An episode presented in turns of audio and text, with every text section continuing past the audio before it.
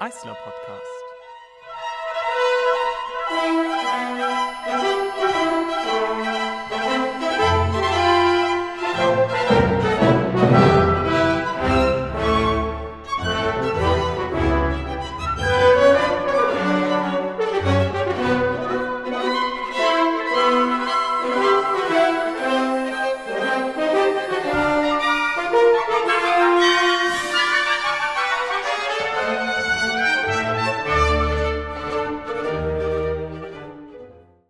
Hallo und herzlich willkommen zur zweiten Folge unseres Eisler Podcasts. Mein Name ist Philipp Claudi und ich studiere an der Hochschule Trompete. Und ich bin Matthias Arnold und studiere Tuba. Und das, was ihr eben gehört habt, war ein kleiner Ausschnitt von unserem Ensemble Eisler Sinfonietta mit Mahlers sechster Sinfonie in Kammerbesetzung. Heute haben wir die Möglichkeit, mit dem Leiter dieses Ensembles, Professor Manuel Nauri, über seine Arbeit zu sprechen. Hallo, lieber Manuel. Hallo. Manuel, erzähl uns doch mal, was machst du so in deinem Leben? Ähm, in meinem beruflichen Leben bin ich Dirigent und ausschließlich Dirigent. Ich bin hier an der Eisler als äh, Professor zuständig für ähm, die Ensemblearbeit, fürs neue Musikensemble und für verschiedene andere Formate, über die wir wahrscheinlich später noch sprechen. Ähm, und ähm, in Saarbrücken an der Hochschule äh, unterrichte ich. Ich habe vor allem eine, eine, eigene Klasse, eine Dirigierklasse und das ergänzt sich sehr schön. Und in der Zeit, die übrig bleibt, ähm, bin ich als Dirigent tätig. F viel neue Musik, aber nicht nur. Dann bist du ja auch sehr viel unterwegs, oder? Also du bist viel im Zug und äh, machen die Reisen auch Spaß? Also äh, bist du gerne unterwegs generell? Also man vergisst es leicht, dass das auch was Schönes ist.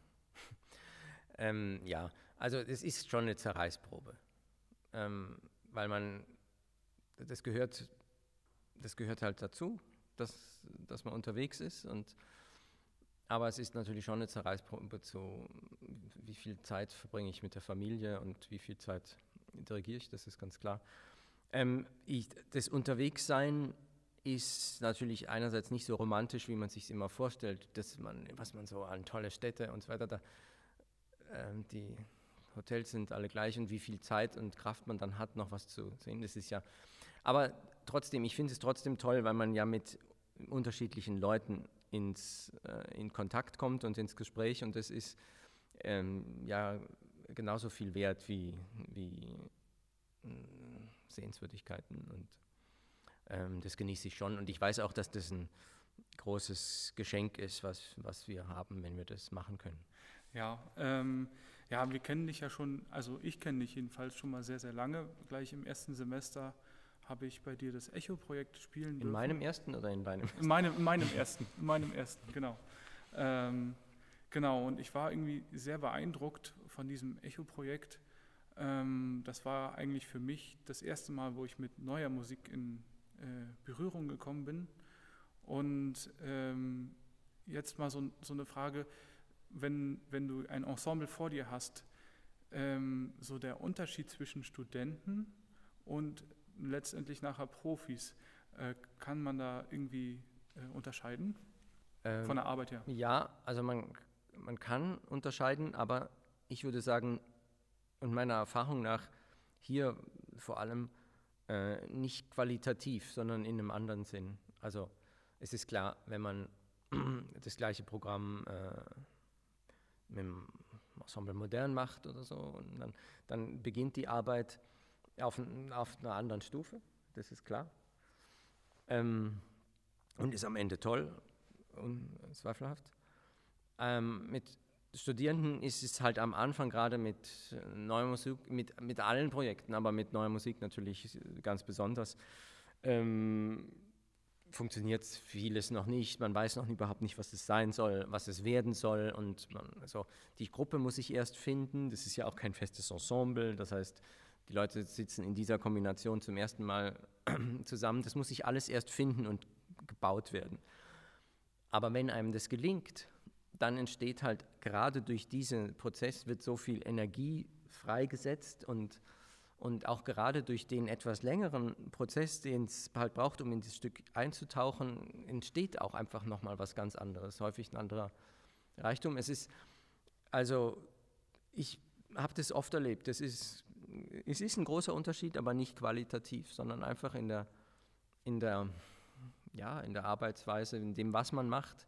Ich habe auch hier weniger mit was weiß ich, so Psychologie zu tun, als manchmal mit, mit Orchester natürlich, wo man schauen muss, ja, ähm, wie hält man die bei der Stange irgendwie. Und, und das, das ist schon das Besondere an diesen, an diesen Hochschulprojekten und das, das genieße ich, das genieße ich jedes Mal sehr. Ich erlebe das häufig wie so ein, wie so ein Lebenselixier. Das, das, ist, das ist einfach viel, ähm, ja, das, das kommt, es entsteht einfach gemeinsam eine große Begeisterung häufig und ähm, das ist ähm, sehr schön. Ja, also kann ich so auch, also als Studierender kann ich das auch äh, so bestätigen. Also am Anfang weiß man wirklich nicht so, worauf das hinausläuft, gerade wenn man auch nicht irgendwie recherchieren kann, weil das dann vielleicht auch äh, sehr, sehr, sehr neue Stücke sind, ähm, was das letztendlich werden soll. Aber irgendwie die Aufführung ist dann trotzdem irgendwie sehr besonders und äh, ja, genau. Ja, ich hatte vor ein paar Monaten erst das Vergnügen, bei Echo mitzumachen. Und da haben wir aber unter anderem auch Stücke gespielt, die von Studierenden komponiert wurden. Ist die Arbeit an solchen Stücken oder die Herangehensweise an solche Stücke anders, als wenn man jetzt beispielsweise Stücke von Schönberg oder so spielt? Ähm, ja. Und zwar, hm, also natürlich die Musiksprache ist eine andere, das ist ganz klar, aber ähm, die Herangehensweise ist dahingehend anders, dass, dass man bei Schönberg schon viel mehr auch weiß, in welche Richtung die Musik gehen soll. Ja, also man, erstens hat man es vielleicht schon zigmal äh, gehört oder sich schon lange damit auseinandergesetzt oder so. Ähm, und selbst wenn nicht, hat man äh, eine Idee im Kopf, was, wer war Schönberg, was ist die Musik von Schönberg, was hat die für ein ähm, für Charakter, was hat die für ein, für ein Leben. Und bei neuen Stücken, unabhängig davon, ob das Studierendenstücke sind oder einfach Uraufführungen, ähm, da ist dieses, dieser ganze Hintergrund noch nicht klar. Ja.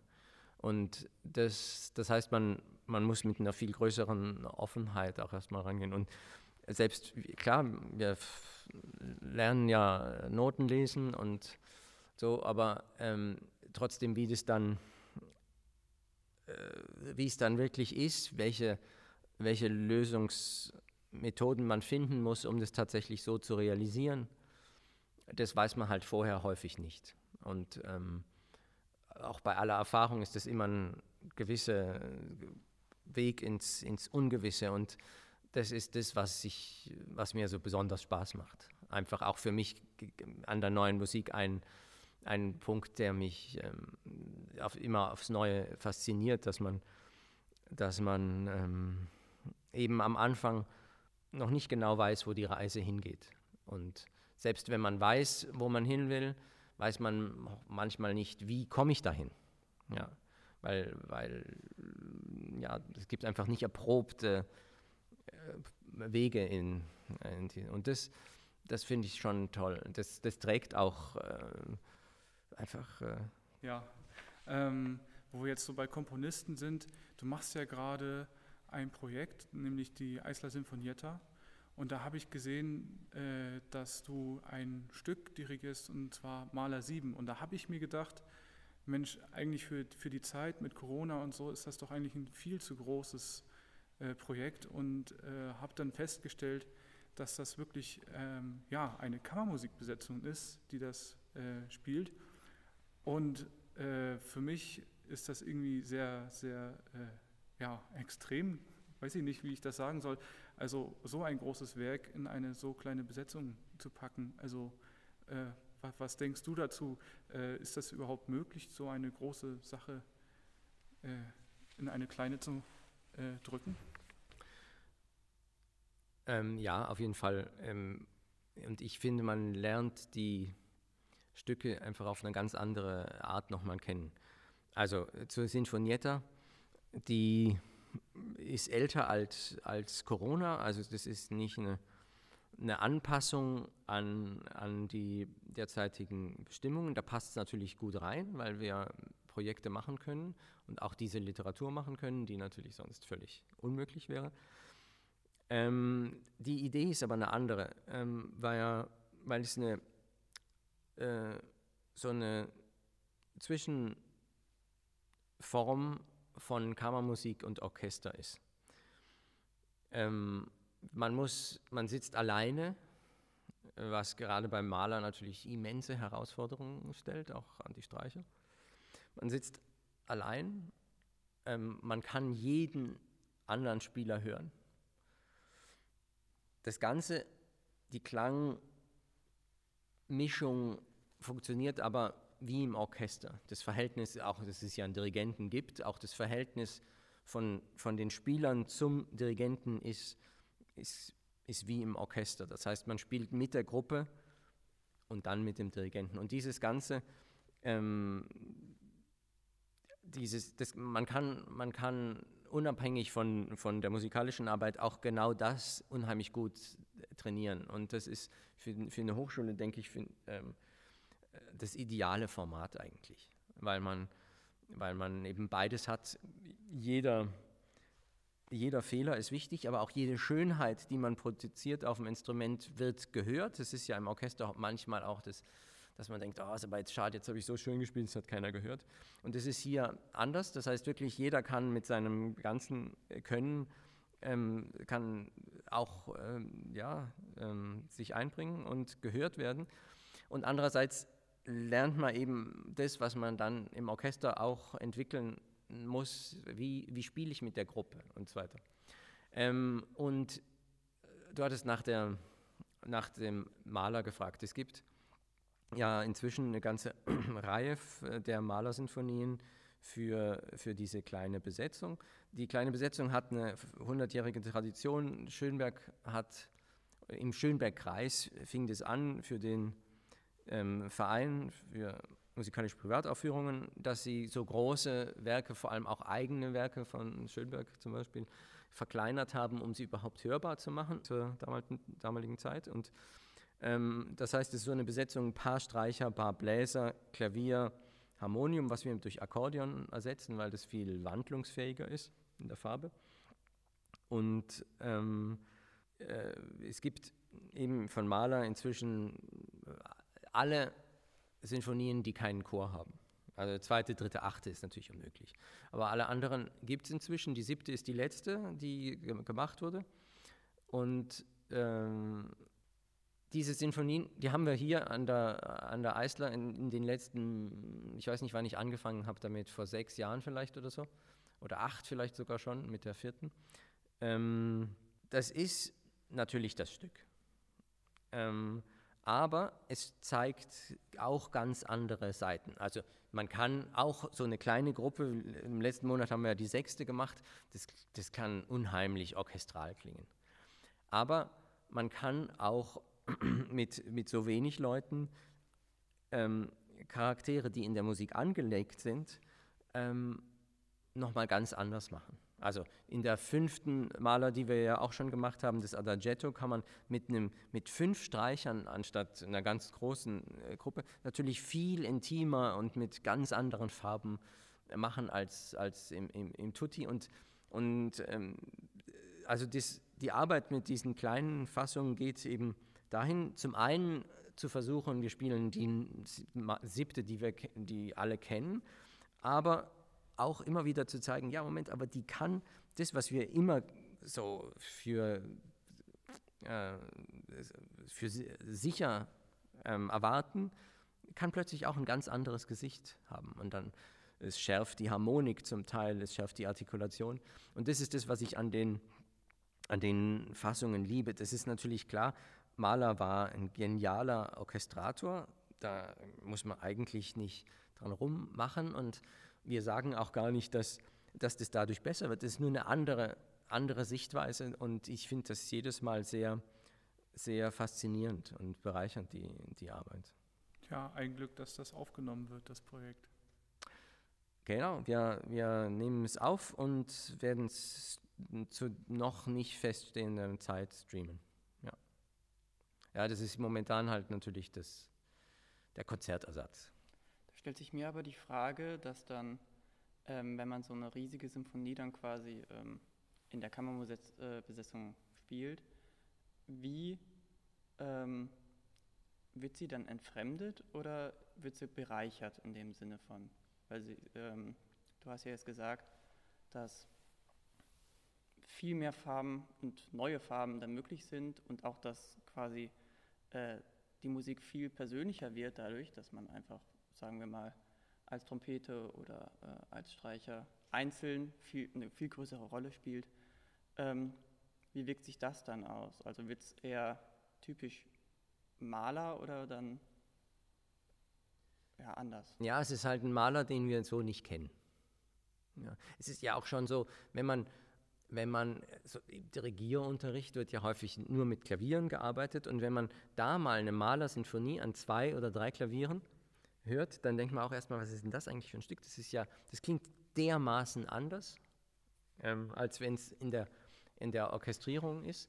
Und ähm, was, was diese, das, diese Kammerfassung macht, ist einfach den Maler mal von der anderen Seite. Ja, es ist der gleiche, das gleiche Objekt, aber wir gucken halt jetzt mal von der anderen Seite. Ich möchte nicht sagen von hinten, aber von, einfach von der anderen Seite drauf. Und das heißt, das ist nicht alles an. So wie wenn man, äh, was weiß ich, den Mond schauen wir uns immer von hier an und dann ist man mal auf der Südhalbkugel und dann sieht es einfach ein bisschen anders aus.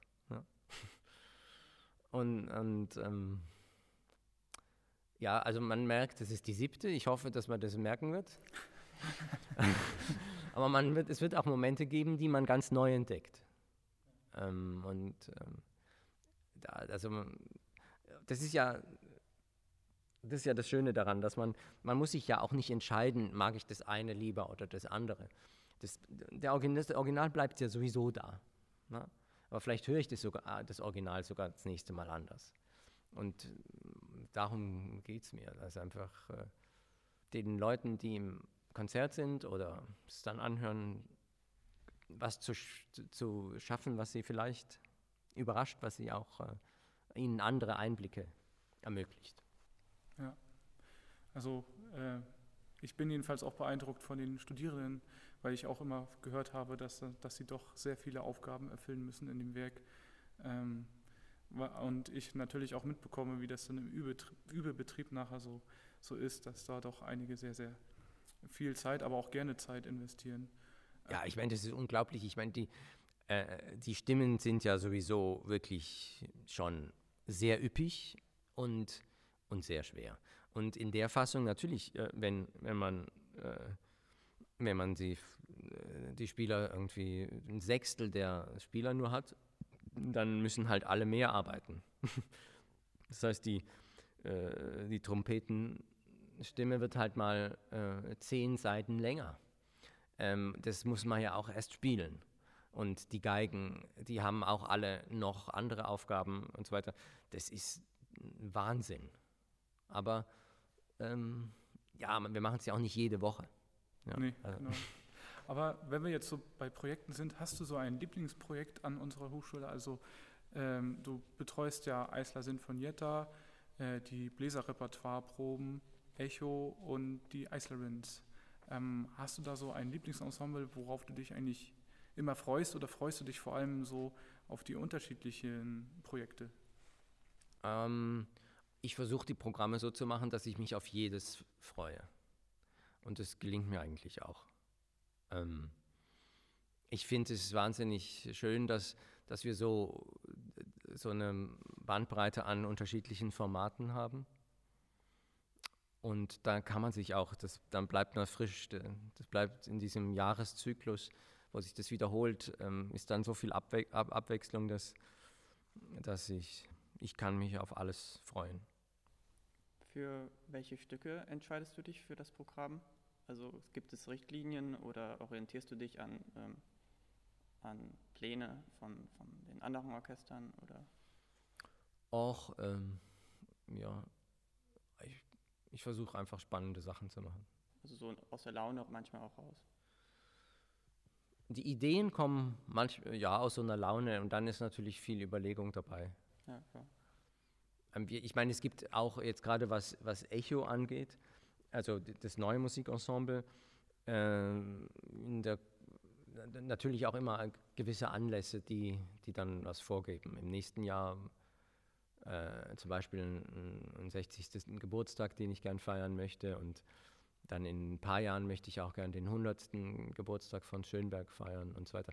Da, ähm, es gibt dann schon so einen Anlass, aber, aber da ist schon sehr viel Gestaltungsspielraum.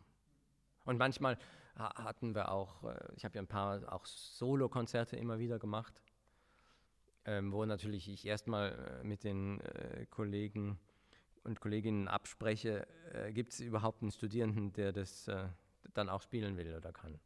Weil die Dinger sind ja dann häufig doch ganz schön schwer und da muss man dann so viel Zeit investieren, dass das nur geht, wenn man auch wirklich Lust hat drauf. Also wir hatten ja Ligeti Klavierkonzert neulich gemacht. Äh, das ist, der hat äh, zwei Jahre geübt und ähm, zehnmal aufgegeben und, und dann genial gespielt. Und ähm, das ist toll, wenn man es äh, in der Hochschule mal machen kann, weil ähm, das kannst du dann. Und dann hat man vielleicht auch noch ein bisschen Zeit, aber das muss man schon wirklich freiwillig machen. Du meintest so, man kann es in der Hochschule machen. Gibt es denn Orte, wo man das nicht so machen kann? Oder äh, also so neue Musik hat ja mittlerweile schon ein größeres Publikum bekommen, so. Aber ähm, hattest du auch schon mal ein Konzert, was, was nicht so angenommen wurde von dem Publikum? Oder? Ja, ich meine, das gehört ähm, das liegt ein bisschen in der Natur. Ähm, neu ist halt neu. Ähm, nicht alle Stücke sind gleich gut.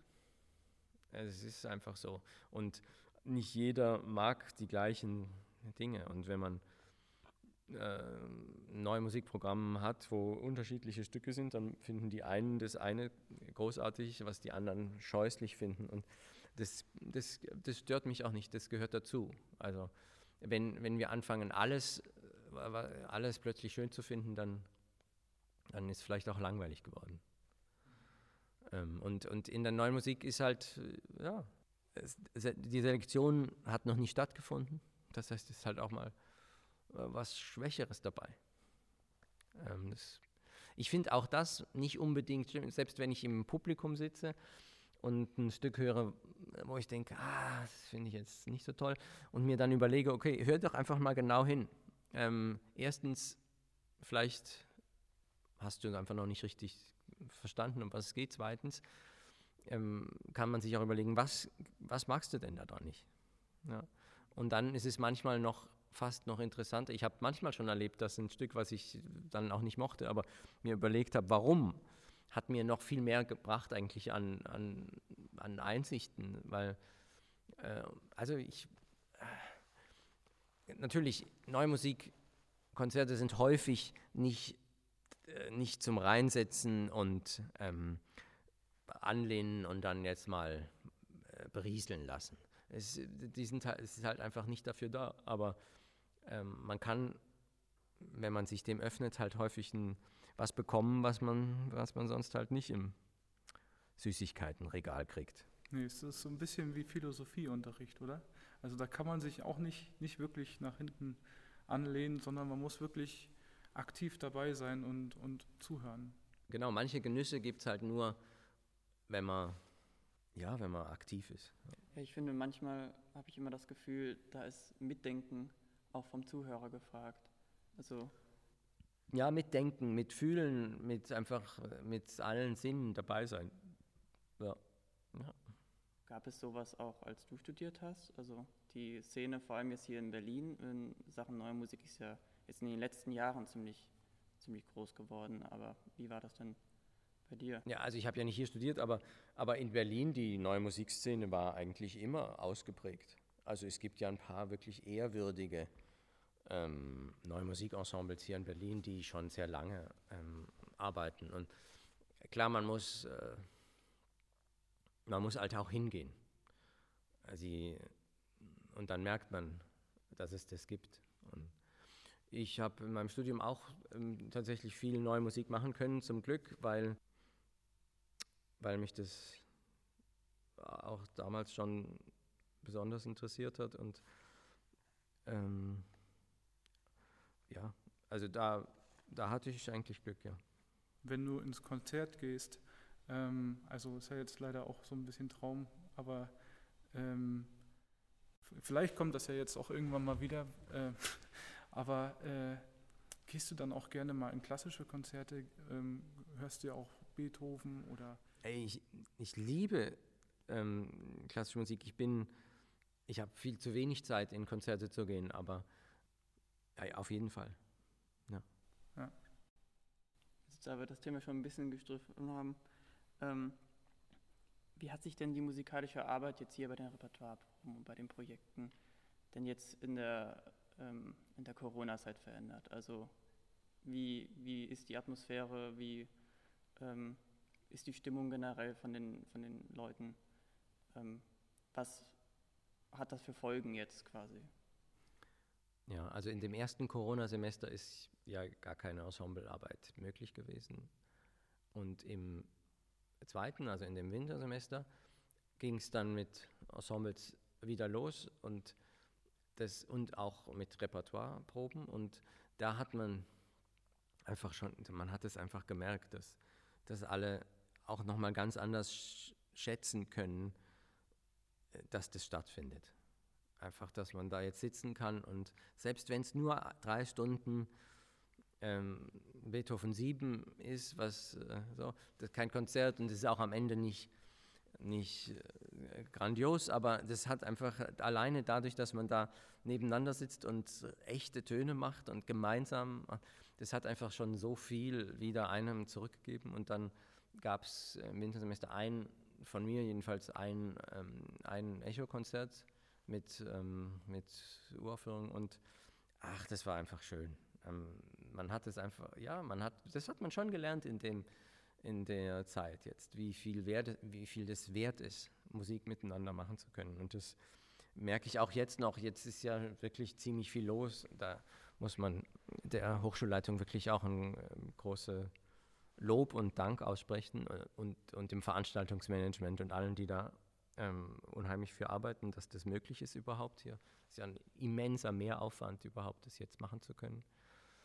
Ähm, das, das ist nichts Selbstverständliches, das findet hier jetzt in dem Ausmaß statt, ähm, aber das gibt, das ist was Besonderes. Es gibt auch andere Hochschulen, bei denen was passiert, aber in diesem Ausmaß, das ist schon was Besonderes und äh, ähm, das, dessen sind sich auch, glaube ich, alle bewusst, dass das einfach jetzt was ähm, ja, es ist ja auch niemand mehr zu spät. Also bei Proben. Stimmt. Also das ist ja. schon auch auffällig. Es ist ja schon vorher manchmal so vorgekommen. Soll vorgekommen sein, dass mal auch jemand zu spät kam. Und das ist nicht mehr Thema gewesen jetzt. Und das, das zeigt schon, dass da ein anderes Bewusstsein entstanden ist. Ja, auf jeden Fall. Das sind immer so, so Lichtblicke. Also kann ich auch nur selber so bestätigen. Also Ensemblearbeit jetzt gerade ist irgendwie sehr wichtig.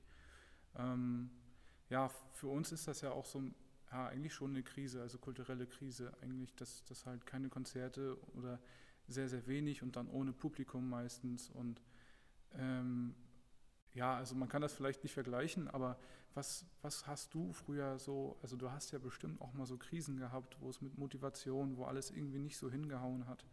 Äh, hast du da Tipps oder äh, generell weißt du, wie man damit gut umgehen kann? Ja, also mir hat tatsächlich die neue Musik im Studium sehr geholfen, weil ich, weil man da viele von diesen Krisen, die man so im, im, im Studium und auch später natürlich immer hat, es sind ja, weil man irgendwelchen Ansprüchen nicht gerecht wird, weil man irgendwie genau weiß oder weil einem jemand anderes sagt, genau wie es sein soll. Und in der neuen Musik war es einfach ein bisschen freier. Da muss es ja auch genau sein und gut und äh, es ist ja häufig eigentlich technisch noch schwerer halt oder aber man kann einfach die das, das, das hat die Motivation die, die Neugier mehr geweckt und man konnte das hat mich immer erfrischt und das hat mir tatsächlich in solchen solchen ähm, Krisen geholfen, wo man sich überlegt hat, ja, warum, warum eigentlich das alles und, und warum ich und für mich war das äh, besser als, ähm, als nichts machen, was anderes machen. Und dann danach versteht man plötzlich den, den Beethoven auch wieder besser. Hast du etwas, was du uns Studierenden jetzt empfehlen kannst, wenn man irgendwie eine persönliche Krise hat oder jetzt äh, Corona oder sowas, wie man damit umgeht, beziehungsweise ähm, ja, wie, ähm, wie man sich wieder motiviert? Weil das ist ja in der jetzigen Zeit sowieso ein großes Problem. Ich habe viele Kollegen, die sagen, dass einfach die Motivation einfach fehlt, weil keine Konzerte mehr stattfinden. Und dann fragt man sich, wozu übt man eigentlich?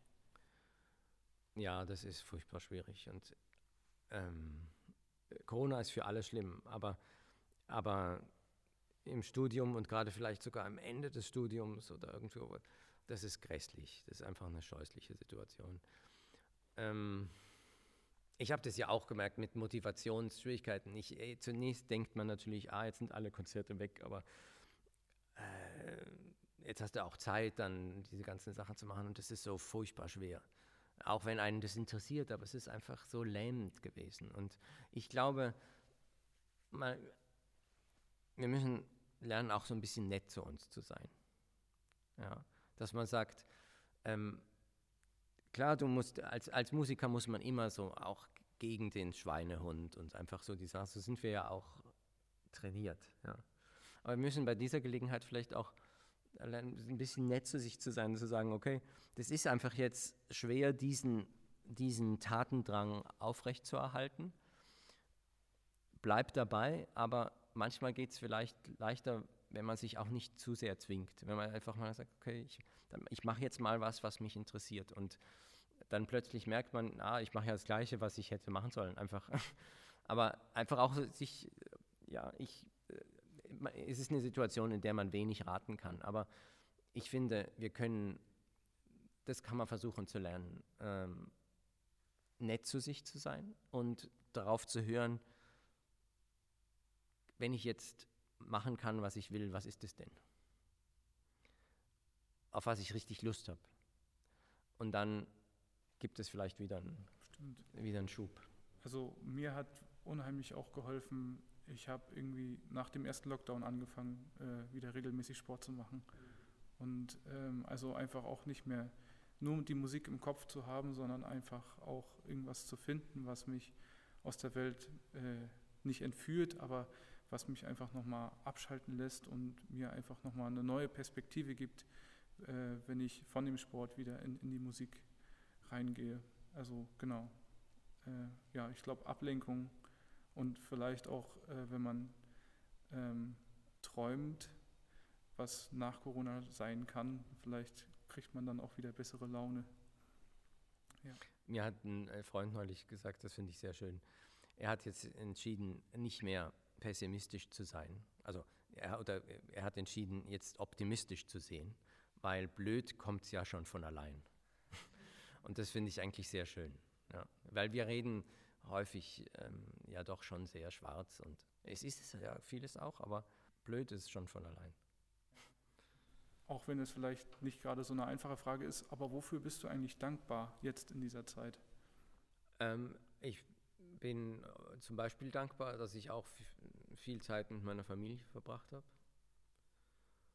Und ich bin extrem dankbar, dass ich mir im also dass ich mir keine existenziellen Sorgen machen muss, wie viele Freischaffende in der, in der Szene und ähm, dafür bin ich jeden Tag dankbar. Ja. Und Philipp, für was, für was bist du dankbar? Momentan tatsächlich echt, dass die Hochschule noch offen hat. Ich habe von vielen Kollegen gehört, die nicht äh, hier an der Hans Eisler studieren, ähm, die gesagt haben, hier, wir sind komplett zu, ähm, sei froh, wir können halt, also manche können halt gar nicht üben oder so. Und wir haben die Möglichkeiten zu üben. Wir haben die Möglichkeit, ähm, Projekte zu machen. Ja. Zwar sind die Sicherheitseinschränkungen wirklich ziemlich hoch und äh, es liegt alles so ein, so ein großer Teppich über allem, aber wir können immer noch Musik machen. Und das ist etwas, was ich echt äh, zu schätzen weiß, vor allem jetzt zu der Zeit dementsprechend. Ähm, ja. ja. Wir haben es noch gut. da sagst du was Wahres. Also irgendwie trotz der Zeit und der Kontaktbeschränkungen fühlt man trotzdem immer noch so ein bisschen Gemeinschaft. Ja, sobald die jetzt die Projektarbeit wieder angelaufen ist, das hat schon sehr viel an Positivem wieder zurückgebracht. Ja. Lieber Manuel, danke, dass du heute unser Gast warst und dass wir dieses schöne Gespräch führen konnten. Sehr gerne. Auch von euch wollen wir uns verabschieden, liebe Zuhörerinnen und Zuhörer. Und wir hören uns beim nächsten Mal bei einer weiteren Folge Eisler Podcast.